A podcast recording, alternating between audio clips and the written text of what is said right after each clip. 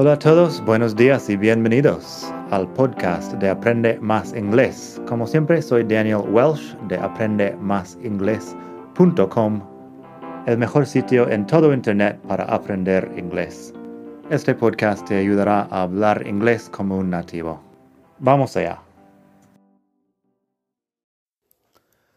Hola de nuevo, bienvenidos otra vez al podcast de Aprende Más Inglés. Este capítulo es muy especial. Me ha entrevistado Paul Burge, un ex periodista de la BBC que ahora vive en Madrid y tiene un podcast que se llama When in Spain. El podcast lo puedes encontrar en cualquier sitio donde escuchas podcast. Es sobre la vida en España y Paul me ha preguntado muchas cosas sobre mi vida entre Madrid y Barcelona si me gusta una ciudad más que otra y por qué, y un poco más sobre la vida de un extranjero viviendo en España. Así que espero que lo disfrutes y nada más. Aquí está, Paul Burge. Daniel, thanks for joining the Wedding Spain podcast. Appreciate you taking the time to join us. Thank you for having me, Paul. It's a pleasure to be here in Madrid, in beautiful La Latina neighborhood. Yep, here we are in the uh, right in the centre of La Latina, Plaza de Cascorro, the classic, right where they set up the Rastro Rastro Market on a Sunday, but uh, a little bit quieter today. Daniel, just to kick off, you're a, you're a, a writer, a blogger, a YouTuber, and a, an English teacher, but I, I discovered you through your, uh, well, I think it's pretty well known here in Spain, particularly amongst the kind of English speaking community, the Chorizo Chronicles blog that you uh, started, uh, you said about 10 years ago. About 10 years ago, yeah, but I started taking it seriously two or three years ago as a serious writing project. I've got articles on there. You can go to expatmadrid.com, and I've got articles on there about any number of things. You know, dating Spanish, or Spanish dating British, or, uh, you know, I've got a good one about obscene Spanish expressions, you know, food events going on. Here in Madrid, everywhere I go, people know me because of the blog. In Barcelona, not so much. Just to say, listeners, uh, it's a very entertaining and uh, humorous read about uh, well life here as a as a non-Spaniard in Spain, I guess. Getting on to what I wanted to talk about, Daniel, is uh, you you have the amazing privilege of basically living in Madrid and Barcelona, kind of simultaneously. Give us a bit of background. First of all, how did you first wind up here in Spain? And then how did you end up, after spending several years in Madrid, kind of semi relocating to Barcelona and now dividing your time between the two places?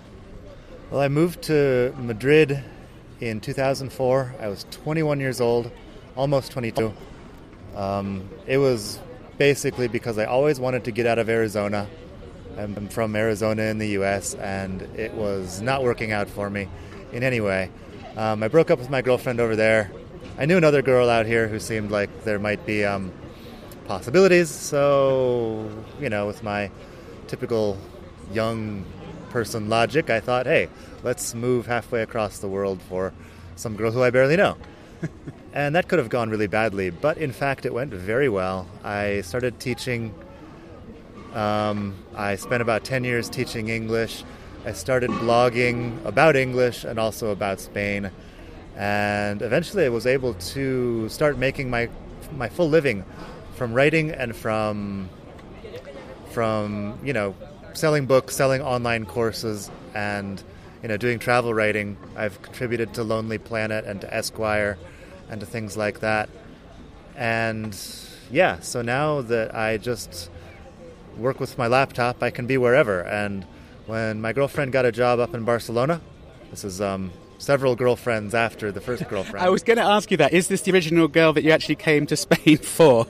no, everybody asks me that, and everybody hopes that it's going to be the original girl, and that you know it's just the one love story that lasted forever. But no, it's um, several girlfriends later. Uh, my current girlfriend, uh, who I refer to as Morena on the blog, for reasons which you can imagine. Um, yeah, she got a job up in Barcelona, and we didn't know if it was going to be a long term thing or not. So I just kept the apartment here in Madrid. and now we are back and forth. And I come back to Madrid about once a month. I'm up in Barcelona about three weeks a month, and down here for one week a month. And you know, I enjoy it a lot. I enjoy having both things in my life. The best of both worlds, because it, it is the kind of burning question that a lot of people ask, particularly those who are planning on maybe coming to to live and work in Spain. Which city is the best? You know, Barcelona or Madrid? And uh, there are really sort of two camps of people, aren't there? I mean, I've heard. Um, I've heard it described like this. It may have been your, on your blog, in fact, but I always remember it. Uh, Madrid was described as kind of the homely, cutesy girl next door, and Barcelona was described as the stuck up catwalk model. I definitely did not say that on my blog, and I don't think I would they are endlessly compared, um, Madrid yeah. and Barcelona, right? Um, but they're almost incomparable in many ways because they are very different cities in many respects. A lot of people, like their whole argument comes down to how they feel about the Catalan independence thing and also how much they want to live near the beach. If you like really, really need to live near the beach, then obviously Barcelona is superior. And if you're deeply offended by Catalan stuff, then obviously, you know, Madrid is the place to be. But nobody I've met has a better argument than yes, but Barcelona has the beach. Otherwise, it's really hard to compare them. I've also spoken to lots of people over the years who've either lived in both places or certainly visited both places. And I've heard people say, um, nah, well, Madrid's quite dirty and ugly, really. Barcelona's much more beautiful. And I've heard people say, Dan is just like look, glancing around this beautiful square, thing, and what? Yeah. And I've heard people say, you know, Barcelona's um, just overrun with tourists, it's pretty soulless, there, there isn't the same kind of ambiente on the streets that Madrid has got. For me, and I don't know if you go along with this, Daniel, um, when I first moved to Madrid, I didn't kind of really fall for it in a big way. I liked it, but I didn't think, oh my God, well, I wasn't completely bowled over. And it kind of took me at least a year, if not more, to really kind of get Madrid and what it's about. And the way I kind of see Madrid is it's not a city of really kind of awe inspiring monuments as such, but really it's more about the atmosphere on the street. It's more about the ambiente in the various neighborhoods. Um, whereas when I've been to Barcelona, I I don't get that so much. Yeah, I would agree with a lot of that. However, I am from Phoenix, Arizona, which is completely different than anything we have here in Europe. And so when I moved to Madrid, like a three story building was just like a shockingly cosmopolitan thing for me. And I lived in one of the worst neighborhoods here in Madrid. Um, I don't want to mention which one because maybe half of your audience lives there. And it's on your blog, right?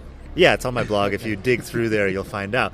But I lived in, well, a couple of the worst neighborhoods in Madrid at the beginning, and I was still like in love with it because I could just walk out of the house and go buy fruits and vegetables, buy groceries. I could walk out and have a coffee or a beer, and I could run into people on the street. In Phoenix, there's just no walking anywhere. You, you know, you walk out to your car, you drive somewhere, you see traffic rather than people there's not any sort of street life as we understand it here in Europe.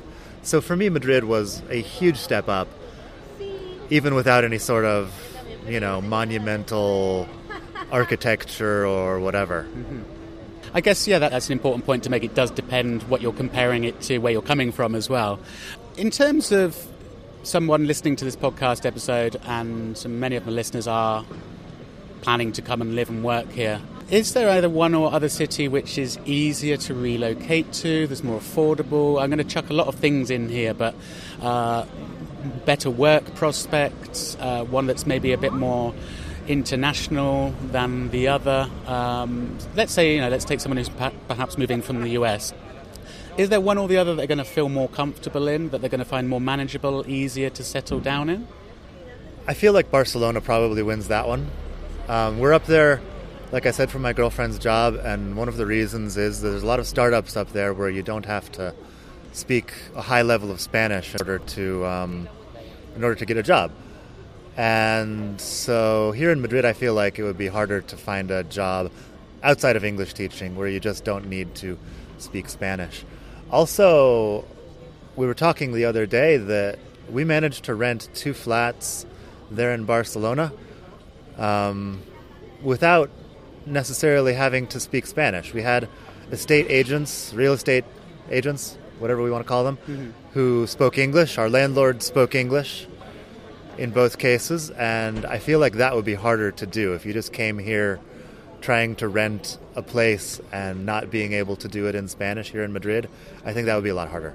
I, would agree with that actually because. Um, uh, something I've always noticed in Barcelona, it, it is much easier to, to get by with English. Um, and I've noticed even actually, in fact, you know, I was up in Barcelona two weekends ago, and you know, my Spanish is fluent, and you can tell when I speak Spanish that I'm not Spanish. And going into a cafe or a, a bar and ordering something, and then being responded to in English, which I felt I was quite surprised actually, which has never ever happened to me here in Madrid. I don't think, or maybe very few times. It reminded me a bit, a, a bit of. Um, I don't know if it's happened to you. It happens a lot in Paris. You go to Paris, I try and scrape through in bad French, and they just say, "Look, forget you. Just, just, just speak English, please."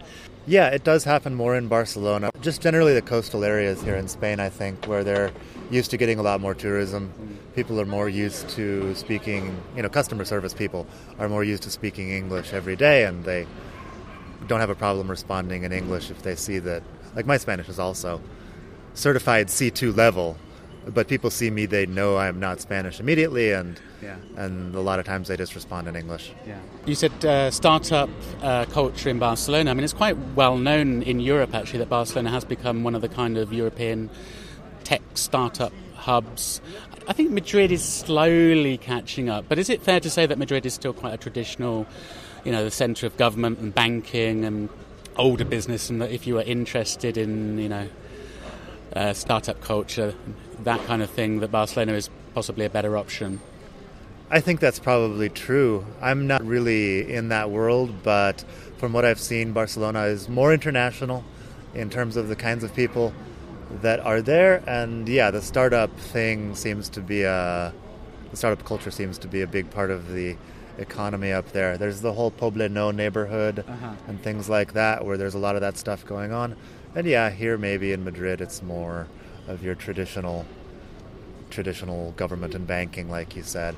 But you should probably consult an economist about that. I've got a bit of a tricky question for you now. Um, how can I phrase it? I mean, I was going to come out and straight and just say, who are more friendly, the Madrileños or the Barceloneses, in your opinion? Uh, or, or, extending that question a little bit without wanting to offend anyone.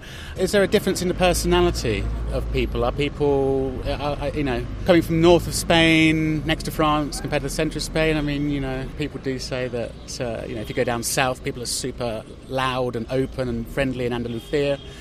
Maybe people in Madrid are a bit more serious because it's a capital city. Um, is there, have you noticed any difference since you've been spending more time in Barcelona? Not much. I've found friendly people in both places, and generally they're friendly. They see you a few times. If uh, you're just walking into their life for the first time, maybe not. In other regions of Spain, like in Galicia and places like that, I've noticed a higher general level of friendliness than than either Madrid or Barcelona. Andalusia, like you said, there's a pretty high general level of friendliness. Here, yeah, I wouldn't say I've noticed a huge difference in in people's personalities language. Have you noticed any need to to use or need to learn any kind of, any Catalan for, for living in Barcelona? I kind of hear mixed stories. Really, I think it depends on your setup and what you're actually planning to go and do in in Barcelona or indeed Catalonia. Um, I guess deepest, darkest Catalonian villages, you probably will need Catalan, but Barcelona, as you said, is a very cosmopolitan international city, perhaps not so much. I don't think you really need to know Catalan to make it work in Barcelona.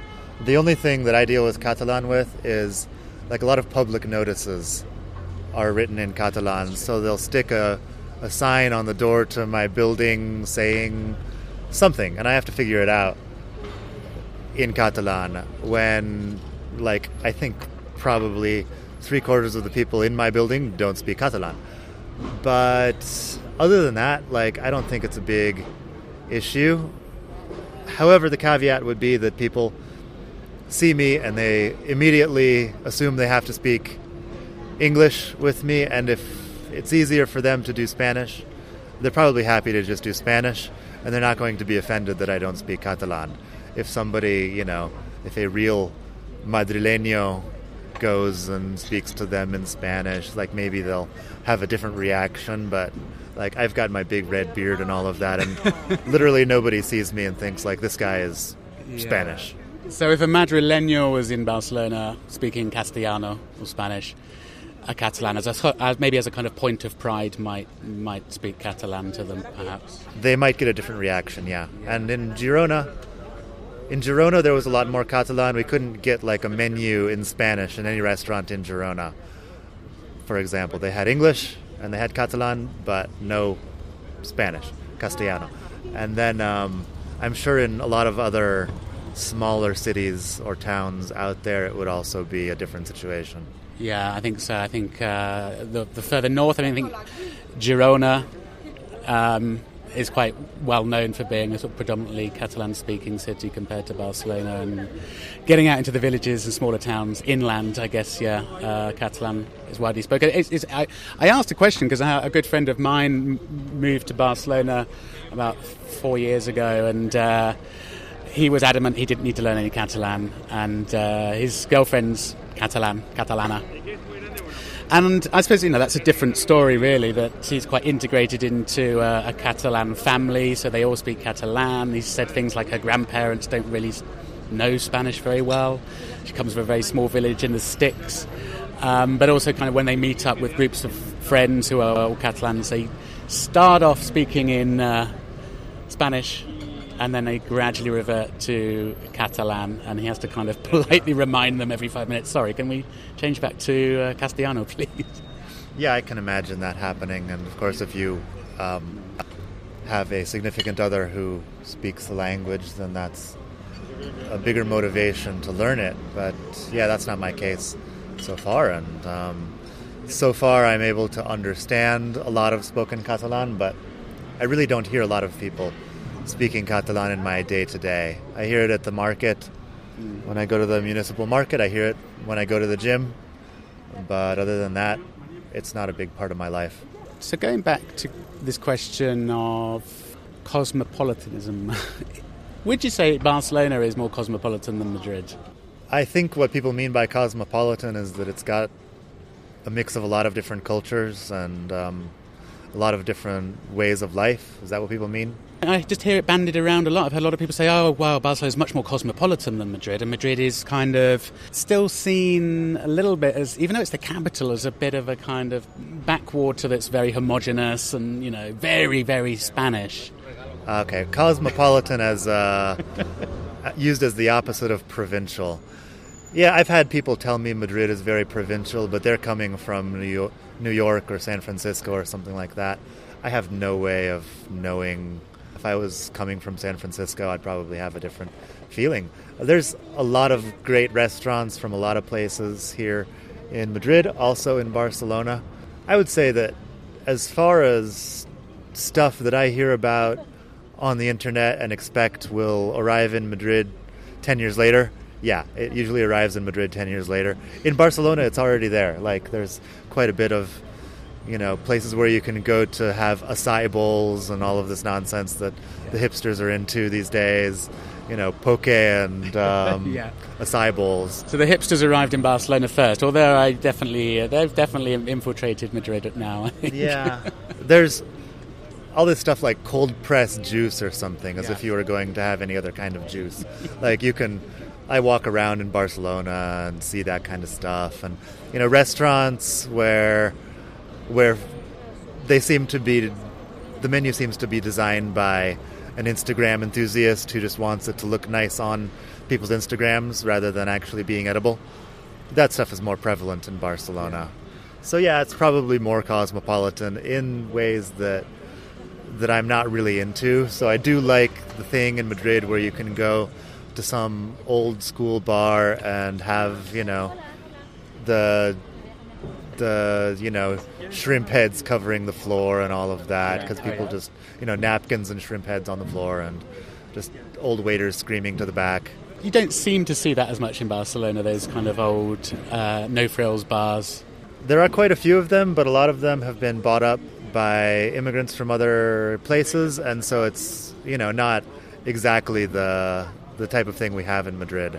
Let's just have a quick look at food. Have you noticed the big gastronomic differences between Barcelona and Madrid? And would you have any kind of preference over the kind of traditional Catalan food and the traditional Madrileño food that you can find? When I think of traditional Madrid food, I think of like callos, which is kind of a tripe stew. I think of the fried squid and cocido madrileño, which is like a, a, a chickpea stew. And these are all things which I like, but I can't say that they're amazing. They're just nice um, once in a while. Whereas the things that are more typical up in Barcelona might be a little bit better, you know, objectively, if you can say objectively about food. Um, they've got the bomba catalana up there, which is sort of a, a croquette made from potato and ground beef. They've got esqueixada is one that I really like. They call it Catalan ceviche. It's uh, usually cod, I believe, with some vegetables, and it's not um, not cooked. It's it's cured cod or salt cod, I believe, and they make yeah, it's like a ceviche type thing, which is really nice. I'm a big fan of their. Um, I think they're called canelons. They're a bit like uh, pasta filled with uh, with meat. Look a bit like uh, well, like a bit like cannelloni, I guess. I assume it would be pretty similar. I haven't had that up there, but yeah. Yeah, that's they've, pretty good. They've definitely got some good food up there. Of course, they've got good food down here, but I guess maybe it's not the traditional Madrid stuff. You might go out and you can get the the stuff from other regions of Spain, which might be a little bit more exciting. Would you say that Barcelona is noticeably more touristy than Madrid, or do you think Madrid is changing? Is Madrid becoming more touristy? Every time I go to Barcelona, I always seem to think, oh, it seems to be more and more and more and more tourism. Uh, you read a lot in the press here in Spain about it, well, and in international press as well about, um, I don't know, Barcelona becoming a kind of victim of itself. You know, the way that Venice has gone and rent prices going up. Airbnb's exploded. There's been a lot in the news about that, about neighborhoods, uh, neighbors complaining about this kind of thing. Walk down Las Ramblas and you barely hear any spoken, any Spanish or Catalan spoken. Whereas I don't know, in Madrid, I think that's definitely changing, but it's not as extreme. I would say, in my opinion. Barcelona definitely has like five or six areas which are just super touristy. Like, um, you know, I live close to the beach, so of course there's lots of tourism right there in my neighborhood, Barceloneta. And then if you go to Passeig de Gracia, like you said, or if you go to any of the Gaudi monuments, yeah, it's really touristy. So I don't know the numbers, but it's at least possible that Barcelona has you know the same number of tourists as Madrid, but they're all just concentrated in five different small areas. Whereas in Madrid they might be more spread out. Um, but yeah, I, it's also possible that it's just more more tourist focused. Here, like I live close to Plaza Castilla in the north, and um, that's not touristy at all. No. There's a couple of restaurants near my house, which I guess are in the guidebooks, and they get tour buses from time to time. But, but for the most part, my neighborhood is real quiet compared to, you know, Puerta del Sol. And Puerta del Sol has been, you know, if you go at Christmas, it's nuts. yeah, depends what you're into, but I, I, try and avoid Sol as much as possible most yeah. of the year round. But at Christmas, it's crazy busy, right? Yeah, and it's been crazy busy for the last 15 years, you know, yeah. before Madrid was highly touristic before Ryanair made travel even cheaper. You know, it's just been nuts because people go to Puerta del Sol.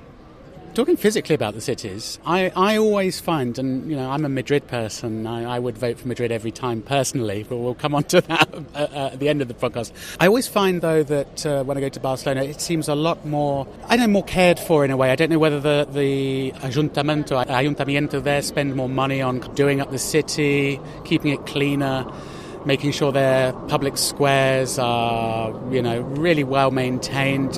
Whereas when I walk around Madrid, I mean, at the moment, as you probably noticed, all over the city, they're doing a lot of renovations, widening, widening pavements, tidying the place up a bit. But sometimes I do walk around parts of Madrid and think, wow, you know, this is the capital of Spain, and this is a prominent square or a very prominent street, and it all just looks a little bit gritty and unkempt in some places. Whereas I think Barcelona, when I walk around the centre of Barcelona, I don't know, it seems like uh, it's a bit more manicured and they look after it more. I don't know.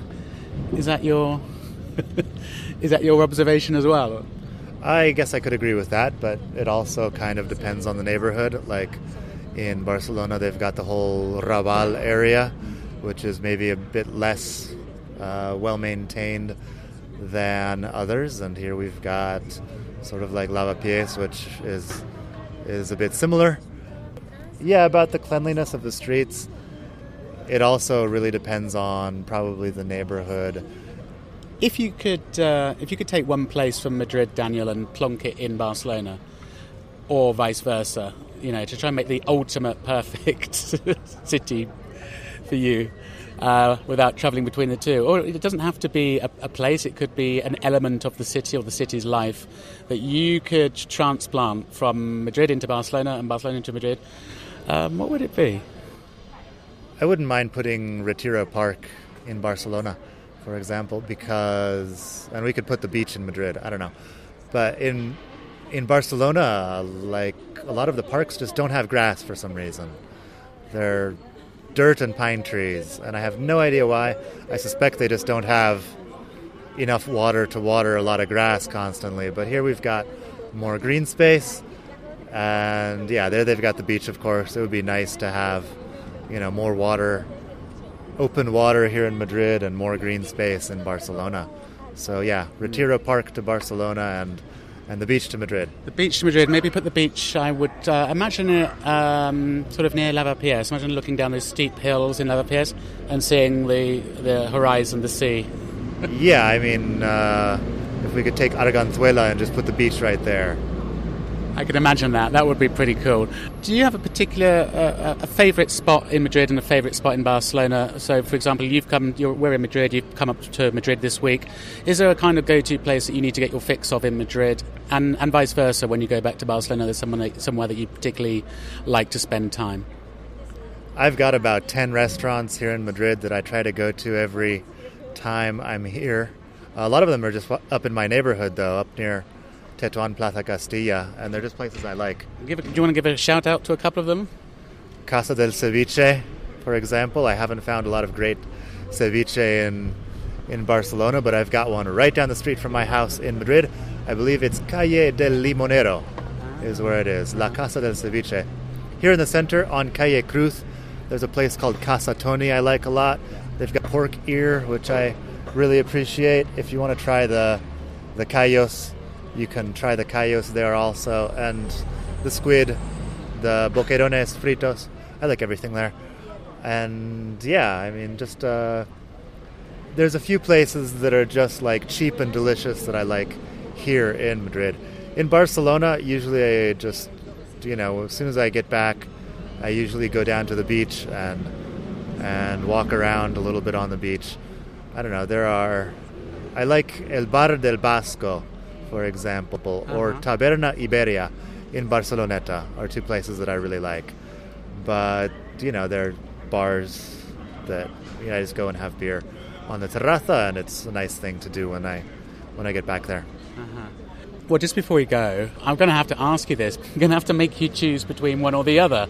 If you uh, if you were banished to one city or the other for the rest of your life, and you had to choose which one to stay in, obviously with uh, your girlfriend. I'm not, I'm not going to be that cruel and separate you.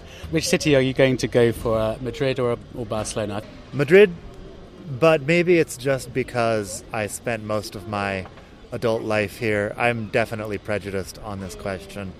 And um, yeah, especially if my my terms of my banishment are that I get to still travel around the community of Madrid on cercanías and buses, and I can go to different places in the mountains out of town and all of that then yeah, it's just I know Madrid so well, and I'd be happy to spend the rest of my life here. My girlfriend might disagree, but um, you know, if I'm the one being banished, my banishment, my rules.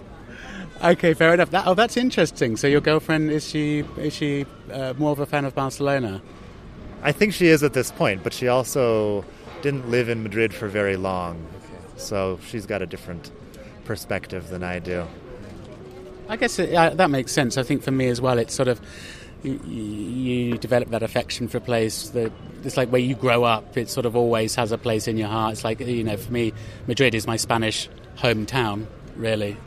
Absolutely, I wouldn't have stayed here for 14 years if I didn't love it. So, I love it, and I stayed, and um, hopefully, I'll be able to keep up the living in two places thing for you know the foreseeable future, or else you know move back here. Who knows? I'm pretty envious because you get to, you get to enjoy the fantastic high-speed AVE train directly between Barcelona and Madrid. It's like one of my favourite ways to travel. I think anywhere in the world. Actually, it's so civilized, and uh, you get to just watch the landscape roll by. Three hours between Barcelona and Madrid.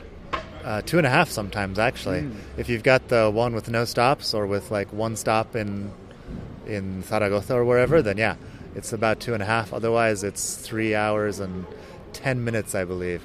And yeah, it's beautiful. If you're able to, uh, if you're able to afford it, definitely take the AVE. The thing a lot of people don't know about Spain is we have one of the world's best high-speed rail networks, and it was just one of these things that was uh, funded by the European Union before the big economic crisis in 2008, and I don't know how long they're going to continue to be able to afford having this awesome high speed rail network, but it's just fantastic if you're traveling around Spain.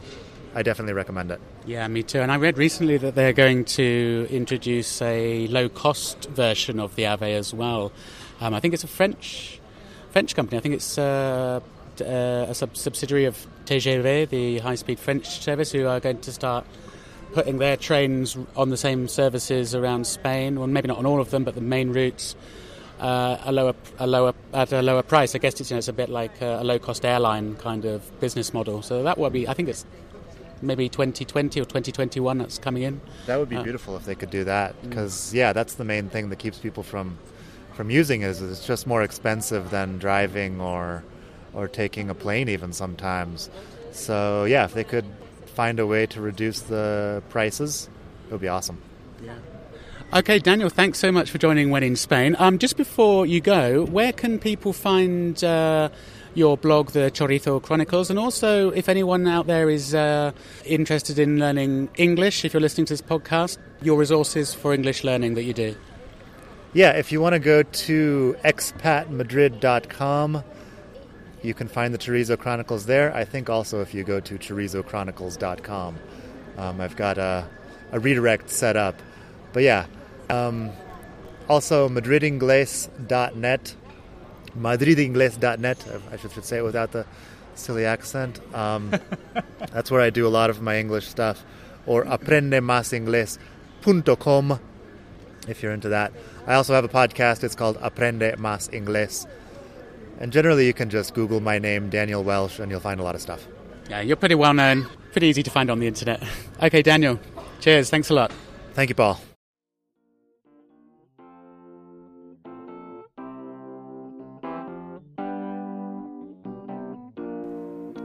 Gracias por escuchar. Como siempre puedes pasar por mi web aprendemasingles.com. Para mucho más tengo vocabulario, expresiones para hablar, phrasal verbs, gramática, pronunciación y mucho más en la web.